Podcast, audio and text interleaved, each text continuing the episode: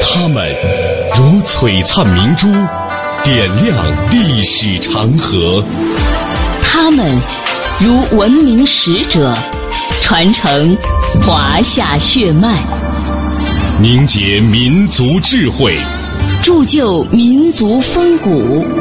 请收听《香港之声》中华人物。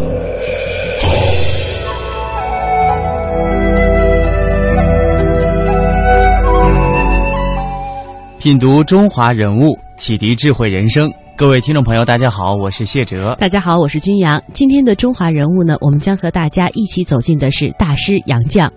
这是一篇在网络上广为流传的文章，它的作者就是杨绛。接下来的节目当中呢，我们首先和大家分享一下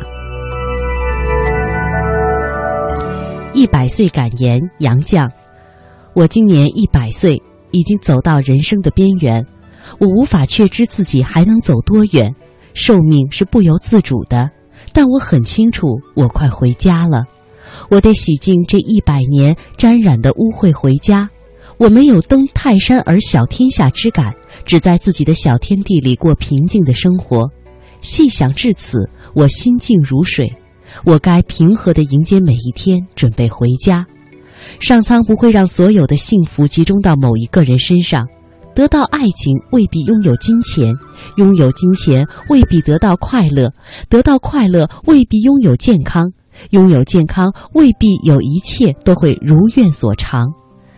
保持知足常乐的心态，才是淬炼心智、净化心灵的最佳途径。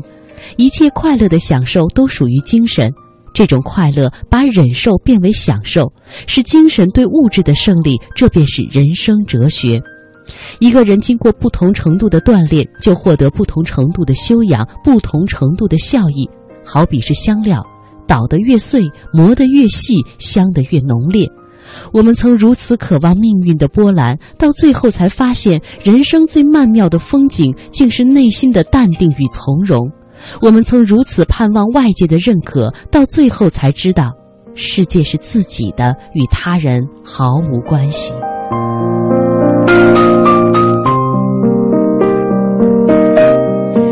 以上我们听到的这一段呢，就是杨绛所写的一百岁感言。杨绛，钱钟书的夫人，本名杨继康，生于一九一一年七月十七号，祖籍江苏无锡。一九三二年毕业于苏州东吴大学，一九三五年到一九三八年留学英法。回国之后，曾经在上海震旦女子文理学院、清华大学任教。一九四九年之后，在中国社会科学院文学研究所、外国文学研究所工作。杨绛先生是著名的作家、翻译家、外国文学研究家，主要文学作品有《洗澡》《干校六记》，另有《堂吉诃德》、西班牙流浪小说《小赖子》等译著。二零零三年出版回忆一家三口数十年风雨生活的《我们仨》，九十六岁成书。走到人生边上，在今天的节目当中呢，我们就和大家一起走进大师杨绛。人物穿越时空，人生启迪智慧，人文润泽心灵，人性彰显力量。香港之声，中华人物，为你细数那些被历史记住的名字。那杨绛这个名字究竟是怎么来的呢？杨绛先生，一九一一年七月十七日，辛亥革命前的百日出生于北京。出生的时候，他特别爱笑，家里人给他喂冰淇淋，他笑得很甜，但是小嘴巴呢却冻成了酱紫色。不过呢，他的命名却是因为在家里排行老四。嵇康被兄弟姐妹们嘴懒叫的吞了音，最后浓缩成了绛，这也是他剧本上演时给自己取的笔名。而他本人又有怎样的性格呢？通过下面的故事，我们一起来了解。首先，我们来看看杨绛对祖国的态度。人们总是对钱钟书、杨绛夫妇留学时沉溺于牛津总图书馆宝杜楼津津乐道，在国外，甚至连他们两三岁的女儿都在埋头读书。用杨绛的话说，圆圆坐在高凳上，也学我们读书。我们买了一大册《丁尼生全集》，专供圆圆学样。他拿了一支铅笔，面前摊开大书，像模像样的，一面看，一面在书上乱画，不闹，很乖。然而，他们并未忘记多难的祖国。本来钱钟书的庚款奖学金还能够再延长一年，但是他们决定按期回国。在沦陷的上海，一次杨绛乘公交车遇到日本兵检查，愤怒的杨绛低头测试，一位日本兵竟然伸手猛地把杨绛低着的头给抬了起来。杨绛忍无可忍，一字一顿的大声的呵斥：“岂有此理！”一下子把日本兵给镇住了。在那个杀人如草芥的岁月里，这需要多大的勇气呀！当时。钱钟书、杨绛宁愿忍受贫寒，拒绝为敌伪机构工作。钱钟书写于抗战，定稿在胜利后的古典文学论集《谭艺录》序言中说：“虽赏析之作，但实忧患之书也。”到了一九四九年的三四月间，钱杨夫妇在胡适家讨论去留的问题。母校牛津大学等很多高校都发来了高薪聘请，但是他们依然决定留下来。他们的观点是：一个人在紧要关头决定他何去何从的，也许是他最基本的感情。他们说：“我们从来不唱爱国调，非但不唱，还不爱听。”但是我们不逃跑，我国是国耻重重的弱国，跑出去仰人鼻息做二等公民，我们不愿意。我们是文化人，爱祖国文化，爱祖国文字，爱祖国语言。一句话，我们是倔强的中国老百姓，不愿做外国人。我们并不敢为自己乐观，可是我们安静地留在上海，等待解放。所以杨绛会说，是自己的选择，而且不是盲目的选择。刚才我们了解到的是杨绛对祖国的态度，那么对人民，杨绛又怀有一个什么样的心情呢？我们继续来看，振华中学上海分校校长是杨绛一辈子当的最大的官，尽管他为学校中兴付出了巨大的努力，但是他却说：“我做小小的一个校长，得到一个重要经验，影响我的一生。我自知年轻无识。”刘鑫在同事间没半分架子，大家相处的很融洽，但是他们和我之间总有一条不可逾越的界限，我无法融入群众之中。我懂了做领导的与群众的间隔，下决心，我一辈子在群众中，一辈子是老百姓之一。我在上层是个零，和下层关系密切。我生平做过各种职业。家庭教师、代课先生、中学教员、小学教员、大学教授、研究员，经验只有一条。我永远在群众中，我永远在群群众中。说白了，就是对身边普通人都平等相待。辞去了振华校长的这个职务之后呢，为生计，他去当了上海北区工部局小学的教员。当时有一个一年级班都是淘气的孩子，杨绛硬是几堂课下来就能准确的叫出每个孩子的名字，把小调皮们都给镇住了。一年下来，把这个班调理得很顺。留学归来，杨绛作为大家闺秀，留学生俨然已经成为了家族的照下壁。上世纪五十年代末下乡的时候，年近五十岁的杨绛居然学会了掌握平衡难度很大的推独轮车。杨绛说：“我并未可以和老乡们打成一片，只是老乡们非常喜欢接近我。”他曾经以九十二岁的高龄挤公共汽车去看望已经离开他家的老保姆。当听说一个老朋友的侄女儿在外，外地开了家小书店，进不到他的书时，他会把自己留的样书给他寄过去。这就是杨绛先生对于人民、对于身边的人那份平易近人的感情。在接下来的这段音频当中呢，我们将和杨绛女士一起来回忆一下她创作《我们仨》这本书的背景以及她当时的心路历程。人物穿越时空，人生启迪智慧。人文润泽心灵，人性彰显力量。香港之声，中华人物，为你细数那些被历史记住的名字。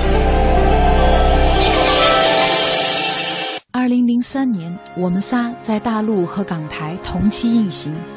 杨绛在书的扉页上写下：“我一个人思念我们仨”的字样。所有读过此书的人，无不被这个学者家庭 相守相助、相聚相失的故事所打动。但是，很少人知道，杨绛写我们仨是因为想念女儿。杨绛曾对病中的钱钟书说：“我要写一个女儿，叫她陪着我。”当时已经不能交谈的钱钟书点头表示同意。一九三七年五月十九，当钱钟书从护士手中抱过出生的女儿，他看了又看，高兴地说：“这是我的女儿，我喜欢的。”杨先生说：“钱先生有一股痴气嘛，很痴，就是他很专一，他很爱自己的女儿，就觉得我假如再要有一个孩子的话，我要分掉对他的爱了，所以我不要，我有他够了，足够了。”上世纪五十年代初，钱媛随父母来到北京，他无比快乐地发现，世界上最美的地方便是水木清华。当时他只有十五六岁。却已经开始囫囵吞枣似的饱览杨绛书桌上的各种外文书籍。杨绛对此也绝对放任。杨绛说：“钟书是我们的老师，我和阿元都是好学生。虽然近在咫尺，我们如有问题问一声就能解决，可是我们绝不打扰他。”有一次，钱媛遇到一个问题，去问父亲：“啊，这个问题怎么怎么呃呃呃解答？”钱先生不是直接告诉他。但你你这个问题，你去查字典，就自己查字典开始。哎，他结果自己不能查查查查，查到第五本字典，又果然查到了。啊，这个时候他非常感谢父亲，感谢父亲这样的一个严格的态度，啊，使得他懂得什么叫做学问。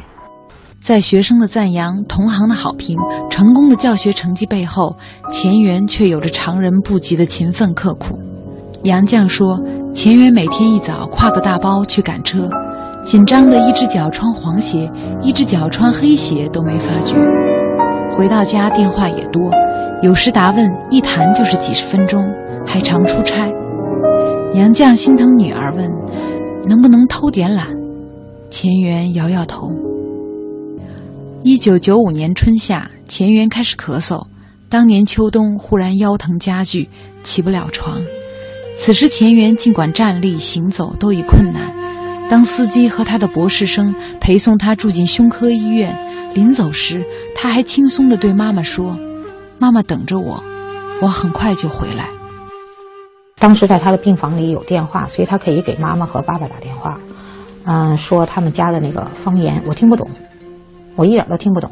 但是我听着他们嘻嘻哈哈说的很轻松，然后他会在电话里笑笑的，就是很放松的跟他妈妈聊天然后呢，那个我就问挂了电话，我就问聊什么了？他说聊做菜，做什么菜？做豆腐怎么做？怎么做的好吃？啊，就聊一些烹饪上的一些一些话题啊，挺轻松的。杨绛说，九六年十月间，钱媛记起妈妈曾说要寄一篇我们仨。便要求把这个题目让给他。当杨绛答应后，尽管钱媛当时仰卧写字很困难，他却乐于以此自遣。十一月医院报病危，他还在爱惜光阴。忍受病苦的钱媛，此时最需要家人无微不至的呵护关怀，但是他却从不要杨绛来看望，反而担心医院路途太远，让妈妈劳累。就钱先生在重病了，在北京医院，哎，钱媛是在海淀那边很老远地方的一个医院，就是两个还没在一起。杨先生是又伺候这个钱先生，又心里头就想着这个女儿。开开始的时候，他还不知道女儿会不治嘛。最后看他的时候，说惨极了。就是心里都很明白，妈妈看看女儿，女儿看着妈妈，一句话都没有。钱元报病危八天后，身在北京医院的钱钟书忽对杨绛背后大声叫阿元七八声，然后对杨绛说：“叫小王送阿元转去。”杨绛问去哪里，钱钟书答：“叫他回自己的家里去。”一九九七年三月三日。杨绛看望女儿，两人手拉手。杨绛只说：“安心睡觉，我和爸爸都祝你睡好。”医医院也给一些通知嘛，然后呢就跟杨先生呢后来也讨论，就是那个应该怎么就办这个后事的问题。然后他就说不留骨灰也不办。他当时很，当时他好像连犹豫都没有犹豫，当时他立刻就说不不办，什么仪式都不要。一九九七年三月四日下午，钱媛在安睡中去世。八日火化，钱钟书和杨绛没有参加遗体告别仪式。钱媛生前有言不留骨灰，但北师大外语系的师生舍不得钱媛，还是将他的骨灰带回校园，埋在文史楼西侧他每天走过的一棵雪松下。在钱媛去世百日后，杨绛到距离这棵雪松有一段距离钱媛曾工作的教学楼边上，遥遥地望了望这棵树。杨绛套用苏东坡悼亡词：“从此老母断肠处，明月下常青树。”他说：“我肯定圆圆不在树下，看了树，只叫我痛失圆圆。”女儿和丈夫相继离去，对于杨绛来说是失去了生命的一部分。面对着无法承受、无法抚平的伤痛，杨绛却选择了一件自己力所不能及的事。翻译了先前并不通晓的用古希腊文写作的柏拉图的《斐多篇》。他觉得这个跟他们一家三口啊，平时那些谈话都能互相引起共鸣，就是说，啊，这个跟他们对这些一些对世界就真理的认识啊，都追求啊，那那种态度啊，哎，都能够引起他的共鸣啊，因此他。特别喜欢这个斐多，你能把他，他他把它译出来了。二零零零年，当中一本《斐多》一经出版，便被广大读者称颂为迄今为止最感人至深的哲学译本。二零零二年，杨绛又将对女儿的思念化作了一本《我们仨》。在点点滴滴的往事中，杨绛与钱钟书和女儿阿元又聚了聚。在他温润细腻的笔下，女儿活了，又与妈妈能够相依相偎。而二零零四年，经过杨绛反复修改校订，人民文学出版社出版了八册装的《杨绛文集》。笔耕不辍的杨绛曾说：“我们不论在多么艰苦的境地，从不停顿的是读书和工作，因为这也是我们的乐趣。”现在呢，我越活越老了，越老越觉得听我校的这个孝顺八个字呢，意义深深长，很有意义。自强不息，从我们自身做起，嗯，努力学习，求知识，学本领，然后底下呢，厚德载物呢，是一个道德的标志。就是说，你呃呃，我们努力呃呃求求知识、学本领，然后是是为了谁呢？为的是什么呢？这是值得我们深思、值得我们牢牢记在身上的。在杨绛的一生当中。爱情与才情，它是他呃是他最显著的两个标签。我们来了解一下他的爱情。杨绛一生中最为人称道的是他对事业和家庭的决断。杨绛一心想到清华读文学，却因为清华大学不招女生，只能读东吴大学法学预科，后读政治学专业。曾有机会去美国卫斯利学院，这也是宋庆龄姐妹的学校，但因为不愿给老父亲增加负担。也不喜欢政治学专业，从而拒绝了。由于他的坚持，终于如愿以偿地考入清华大学研究院，读了外国文学专业。而一入清华，杨绛就戏剧性的碰到了钱钟书，并确定了恋爱关系。后来，母亲常和杨绛逗笑说：“阿季脚上拴着月下老人的红线呢，所以心心念念只想考清华。”与多数人理解不同，他们并非感性的一见钟情。七十多年以后，杨绛谈起这一段说：“人间也许有一见倾心的事，但我无此经历。”杨绛和钱钟书还是略有曲折，经过相亲相恋才走到一起的，这也符合杨绛理性的人生态度。杨绛回忆说：“钱钟书曾和我说，他志气不大，只想贡献一生做做学问。我觉得这一点和我的志趣比较相投。杨绛就是这么决断的选对专业，嫁对郎的。”钱钟书夫人是杨绛的终身职务和最响亮的称号。但杨绛至于钱钟书的重要性，用一位评论家的话说是：不写杨绛，钱钟书的形象就不全面的。一九九四年，在杨绛的力促下，钱钟书编定了自己的怀具诗存。杨绛把全书抄完之后，钱钟书拉起妻子的手说：“你是最贤的妻，最才的女。”再来说说杨绛女士的才情。常言道，机会总偏爱有准备的头脑。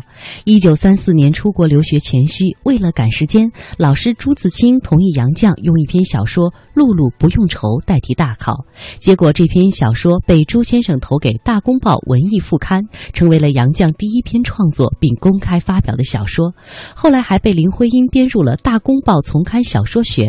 一生享受妻子服务的钱钟书对妻子的文采发现的比较迟。十年之后，钱钟书看到《小阳春》，才肯定杨绛能写小说。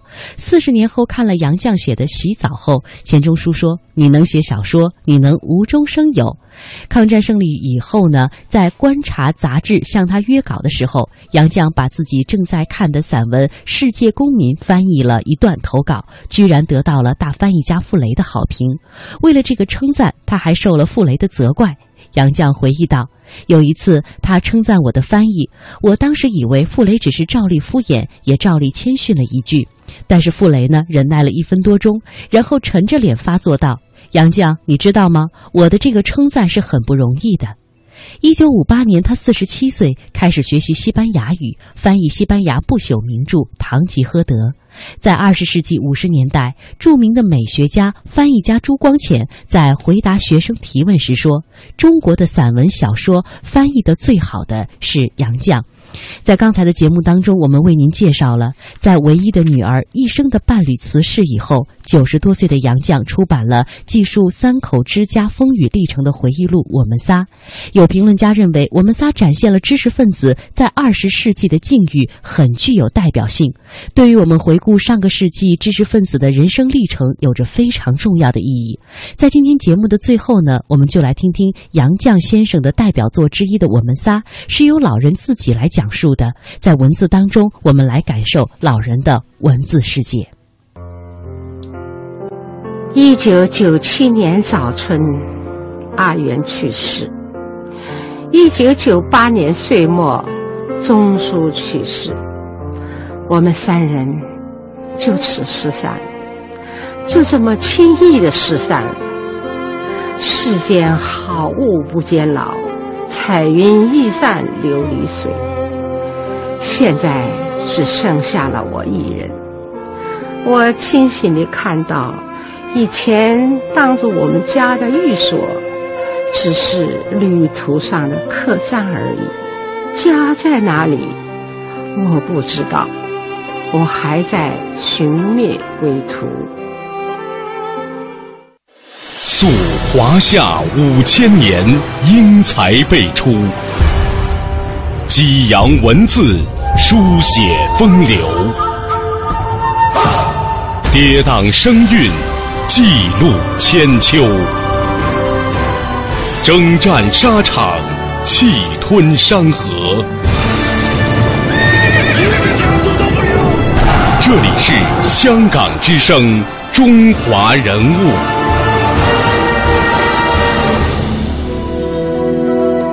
在今天的中华人物当中呢，我们和大家一起走进了大师杨绛，这也是今天节目的全部内容。感谢各位的收听，我们下期中华人物再会，再见。